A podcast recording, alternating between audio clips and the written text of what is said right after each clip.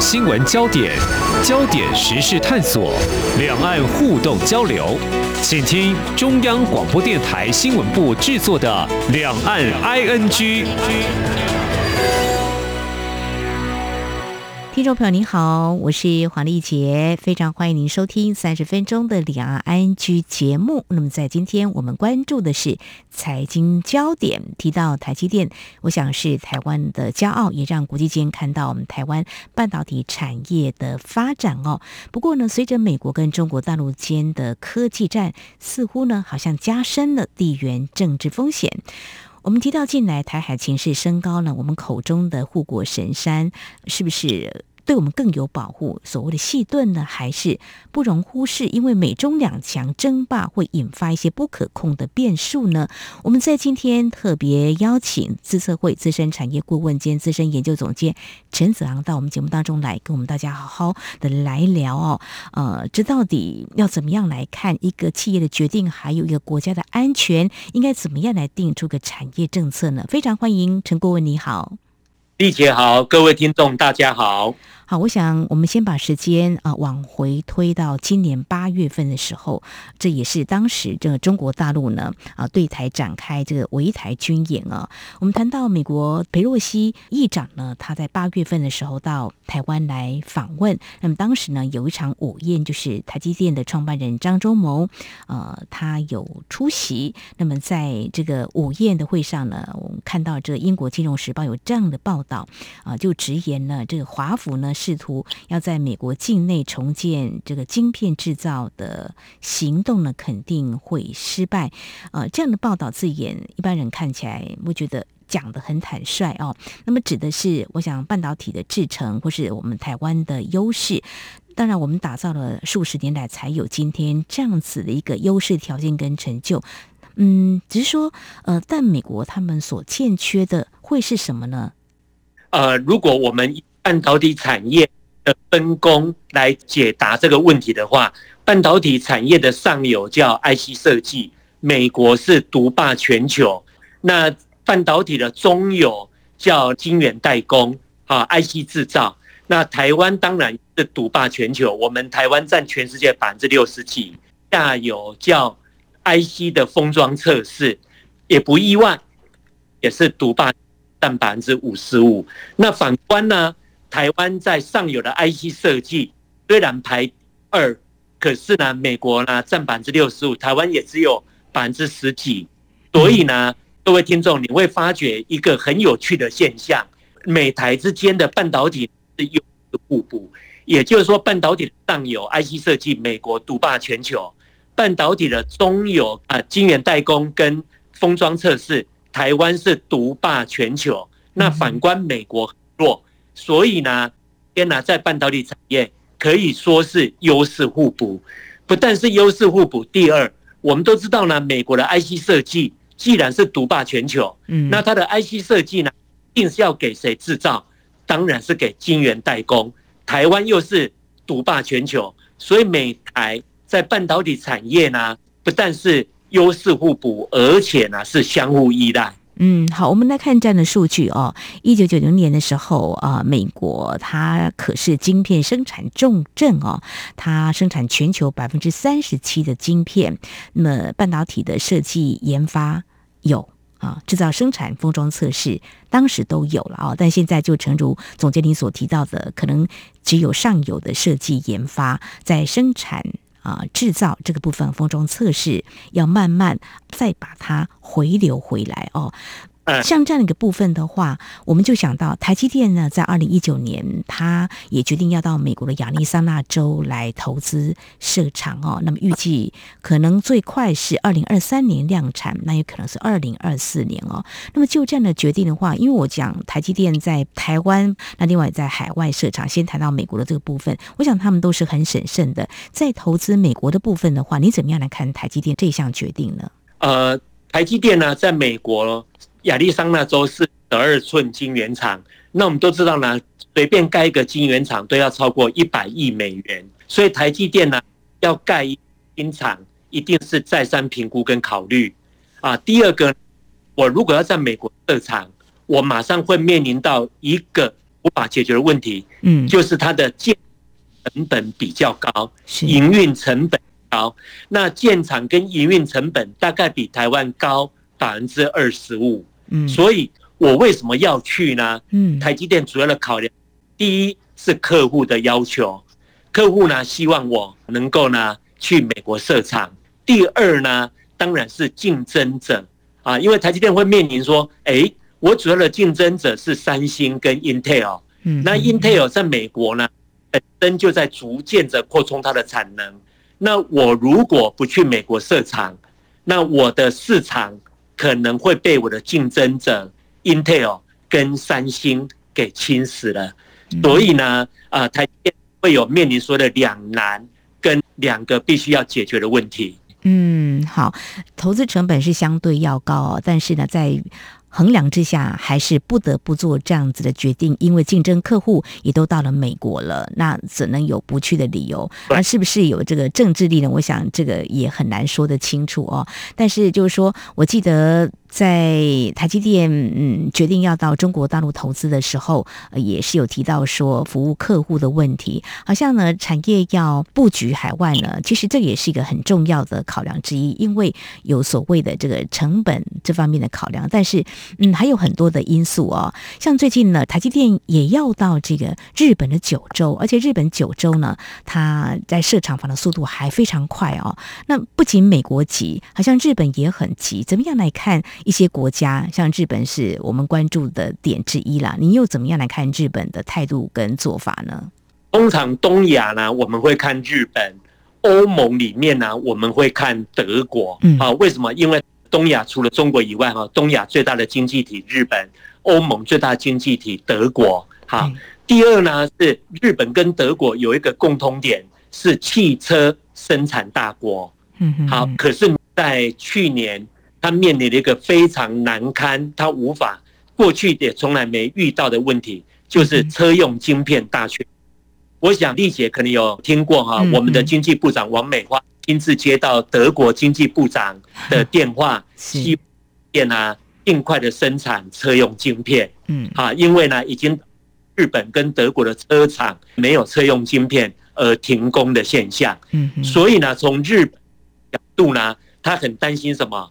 半导体的供应链会不会因为地缘政治或者某些因素呢，再一次的断裂？嗯？那日本呢，这种因为晶片的断裂导致呢，它的生产线受到影响。同样的，德国，德国是相同的问题。所以呢，日本它当然希望台积电能够去日本设晶圆厂啊。那当然，台积电也已经讲了。他在日本设晶圆厂呢，主要是服务车厂，会是以车用晶片为主，所以我认为呢，市场的需求还有客户的要求。好，非常谢谢总监您的解析哦。那么看来日本也是也要因应未来可能发生的啊一些局势的变化啊，就说地缘政治的风险，谈的也是台海情势吧。好，那提到。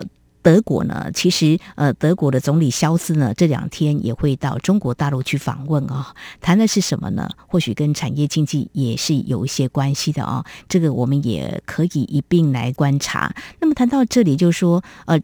台湾有我台积电，现在有设了很多厂，那么也到海外去布局，包括中国大陆、美国、日本也有、哦。那么看来是某种程度的这个分散风险，应该是很好的。如果就从分散风险来看的话，哈，这个部分的话，我想总监你应该会非常支持一个企业应该这样做会比较好。如果单独侧重在某一个。部分的话，会不会反而会有风险？就鸡蛋放在同一个篮子，或者说，其实半导体的这个产业布局其实还蛮复杂的。你会怎么样来看呢？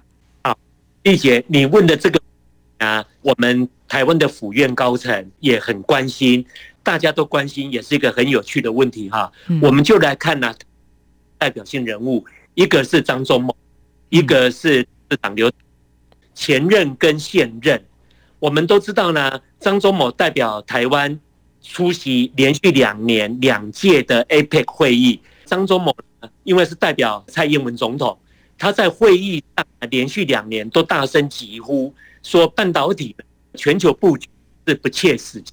我想媒体上都有大幅报道啊。他最主要原因因为呢，半导体需要专业分工。如果呢，全球布局不但是导致生产成本比较高，当然可能会转嫁给消费者，甚至导致通。第二个，企业的利润也会下滑。第三个呢，就无法进行所谓的专业分工。所以张忠谋呢，在连续两届的会议上呢，都有特别大声的疾呼。那当然，刘德英董事长呢，他的思考就不一样。嗯，他的思考是说，哎，我如果不去，那我的竞争者会去。啊，第二就是分散风险的。第三，吸纳当地的养分。为什么？因为晶圆厂需要土地、水电、人才。嗯，那台湾人才界呢，都已经在抱怨。呃，晶圆厂呢，就是台积电、联电这些晶圆厂吸纳了台湾的优秀人才，都被晶圆厂吸纳了，其他产业呢就用不到。同样的，也有人在用掉很多的电，所以台积电呢，如果持续在台湾扩厂的话，可能呢也会面临呢啊缺电跟人才急缺的问题。所以，他如果到海外设啊，能够解决土地。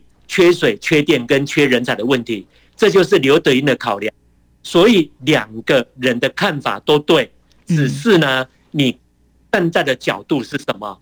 那当然，过去这两年来，我也利用呢我演讲的场合，问了底下我讲了大概有将近一百个场次啊，那听加总有将近两千人，我也问他们说：哎，你支持张忠谋啊？就是深耕台湾。然后站在成本的考量，就是不要影响到台积电的利润，也不要影响到台湾的 GDP 跟出口，还是你比较支持刘德英？哎，分从刚刚丽姐讲分散风险的角度啊，而且呢是全球布局，而且呢吸纳当地的养分，也不让我的竞争者 Intel、三星来抢占我当地的市场，您知道吗？我调查下来。很好玩的一件事，嗯嗯，企业界或者一般的上班族等等的投的票真的不一样。哦，哎，所以两个人说法对，那各有拥护者，哎，那那这个票数是相当吗？还是企业界会怎么看？我们也好奇，观察下来的结果是怎样？企业界百分之八十是支持刘德英全球布局，哦哦哦，投资界跟那个年轻人在学生。他们担心的是台湾的 GDP 跟出口受到影响，投资界关心的是台积电的 EPS，就是它的获利，因为你海外布局会影响获利、毛利率，所以呢，投资界跟年轻人比较支持张忠谋，哎，你不要离开台湾，企业界比较支持刘德英，要全球布局。嗯，很有趣的一个现象，是。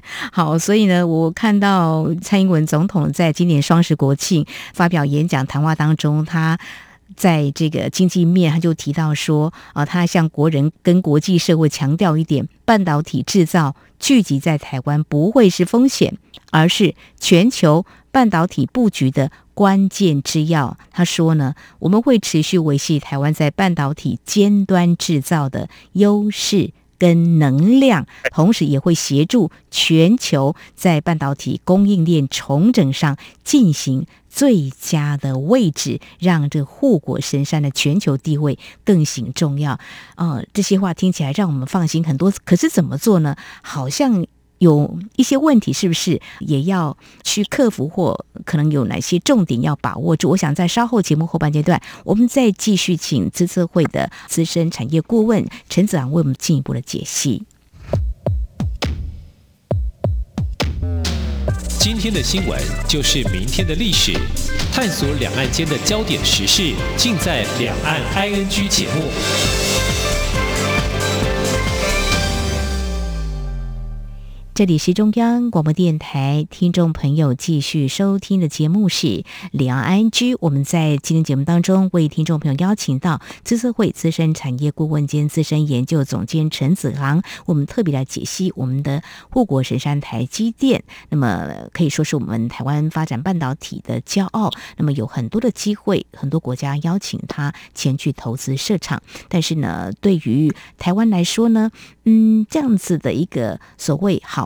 往国外布局也是分散风险的另外一种概念，这样做也许是 OK 的。但是呢，面临美中科技战这两强争霸，是不是也会有一些风险呢？我们继续就要请教总监，就是说，嗯、呃，我们看到台积电一直在突破一些先进制程哦，这对产业来说是好的。所谓好，就是说我们具有优势，别人。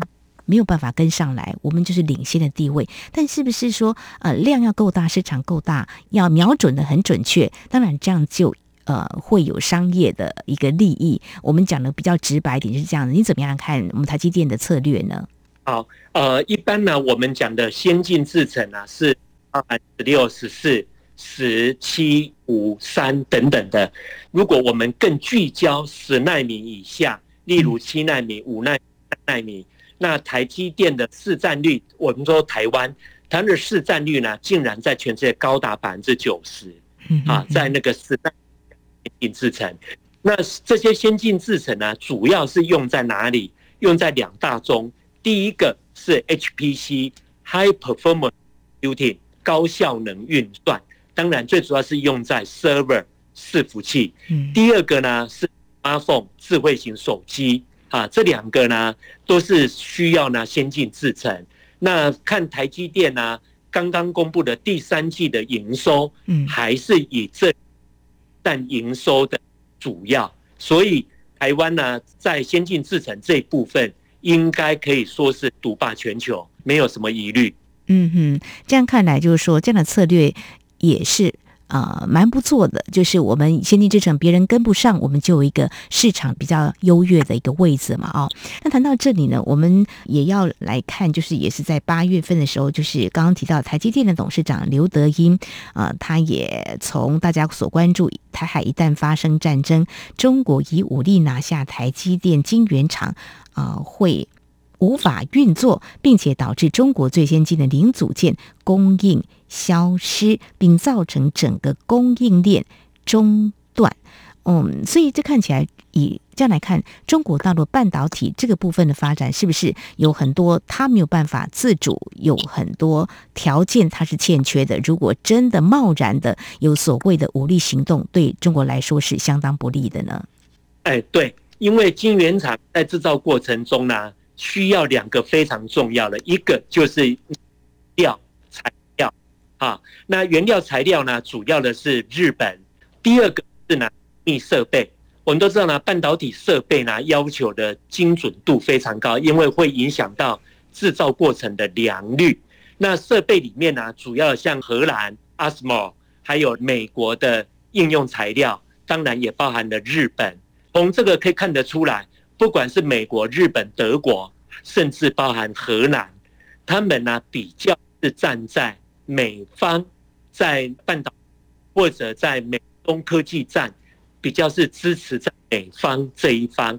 所以如果说，就像刚刚丽姐所讲的，中共呢拿下了台积电，新组的台积电，嗯，那美国、日本、荷兰，它可以不出货给台湾的材料跟设备。嗯哼，那甚至工程师也跑光光了。嗯，所以晶圆一没有材料，缺乏设备，工程师又跑光光，它是一个空壳子。所以刘德英董事长呢，意思就是说，这样的话呢，拿下台积电是没有意义的，所以他不认为会发生这样的事情。嗯，但是中国大陆会怎么想呢？倒是中国大陆现在啊、这个被美国的啊、一些制裁晶片的动作，可能也许真的会喘不过气。美国一再的提出一些政策，对禁晶片，还有高阶的这个主管呢，也不可以在中国大陆产业任职。怎么样来看美国这样的动作？难道不会把中国大陆给惹恼了吗？你会怎么样来看这个中国大陆？当然，他也不示弱，就是我们会积极来发展他们所谓的。半导体的晶片，总监，好，这些问题呢，大家呢都非常关心啊，就是中国的晶圆厂、中国的半导体产业如何应应美中科技战？嗯，呃，刚刚主持人那些问题呢，如果是讲先进制程，那中国的先进制程真的会受到冲击？为什么？因为拜登政府呢所出的每个招数啊，就是包含禁令等等的，都是跟先进制程有关。因为为什么？因为先进制程，它的理由就是说，站在呢国防的考量、国家安全的考量，我美国政府担心中共呢把那个先进制程拿来作为国防武器等等的，所以呢，他就要求呢一些先进制程有关的材料设备禁止出口到中国大陆。好，但是如果针对成熟制程，成熟制程指的是二十纳米以上，例如呢那个二八奈米、四五奈米。好，那这些呢，拜登政府是没有任何限制的，完全没有任何限制。所以呢，中国大陆呢，自然而然在发展晶圆厂的过程中，它会聚焦在成熟制程。那成熟制程啊，那个应用在所有的产业。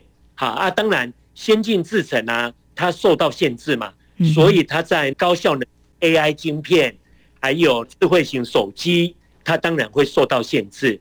但是它在成熟制程是没有受到限制，所以呢，我们预估中国大陆呢，到二零二五年，它的先进制程还是只有 one percent 一趴，微不足道。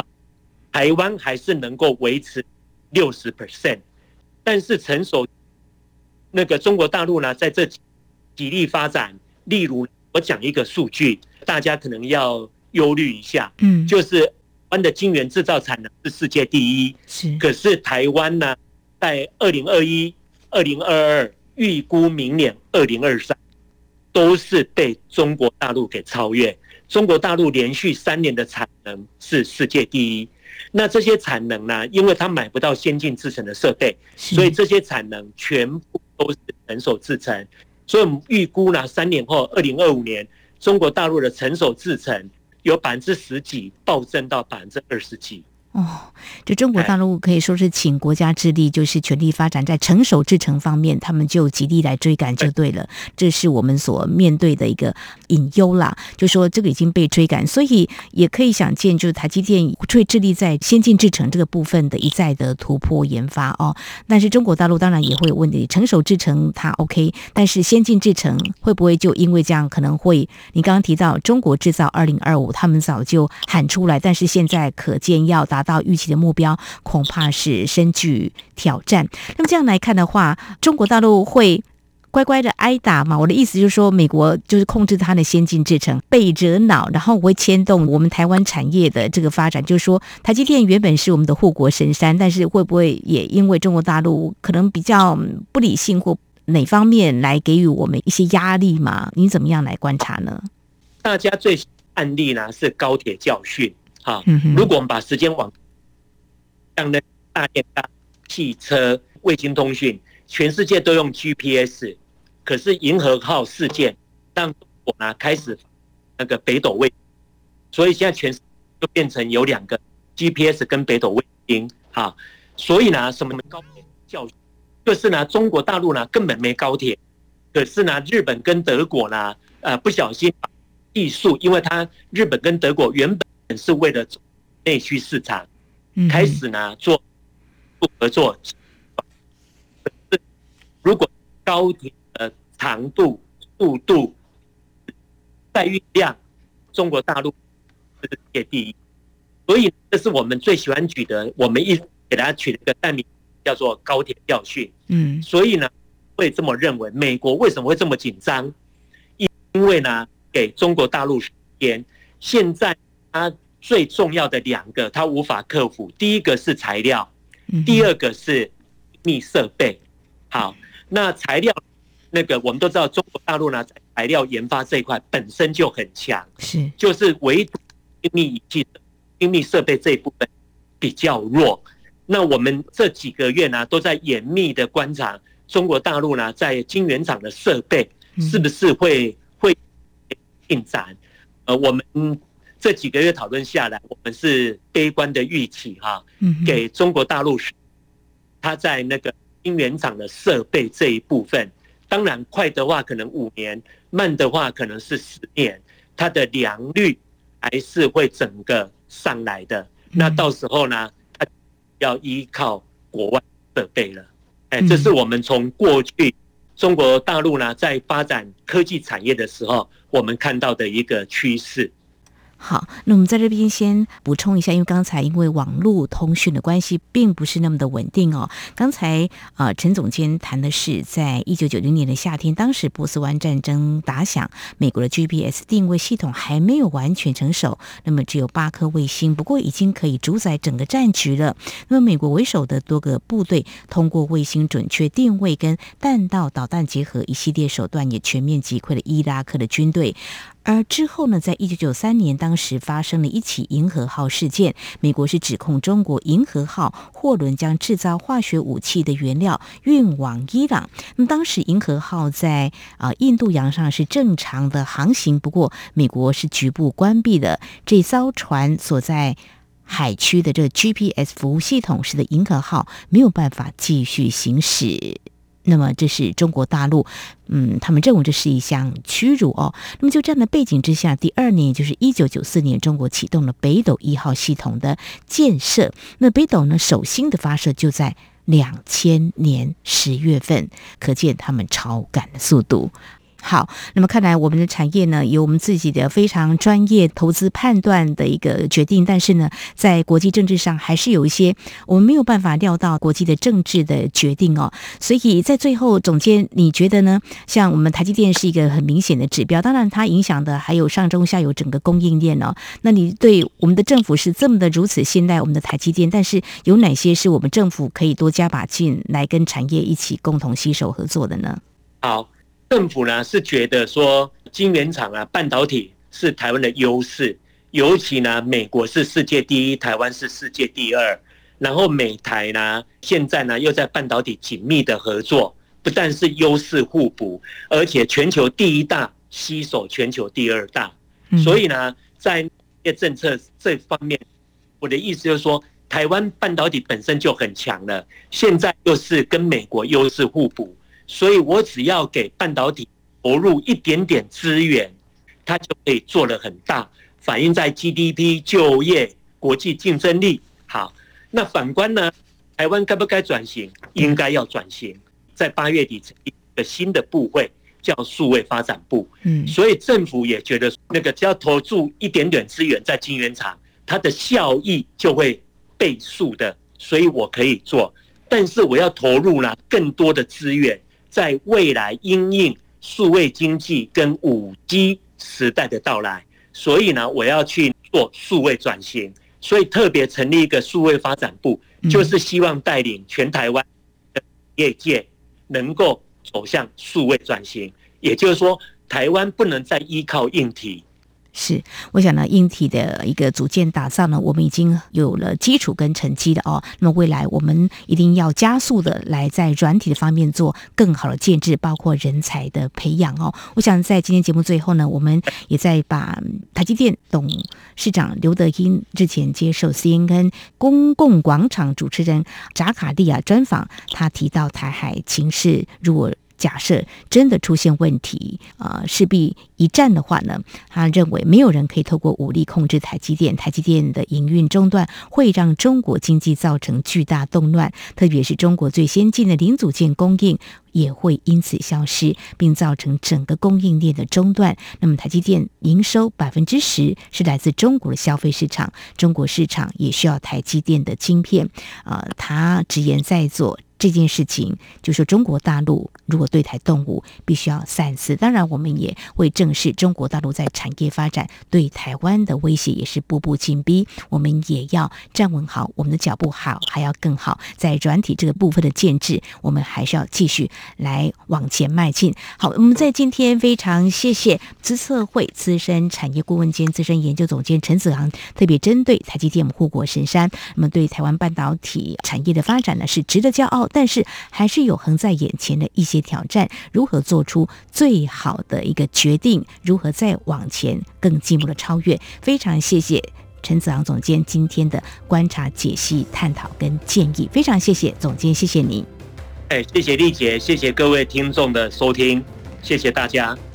好，以上就是今天两岸 ING 节目，非常感谢听众朋友您的收听，王丽姐祝福您，我们下次同时间空中再会。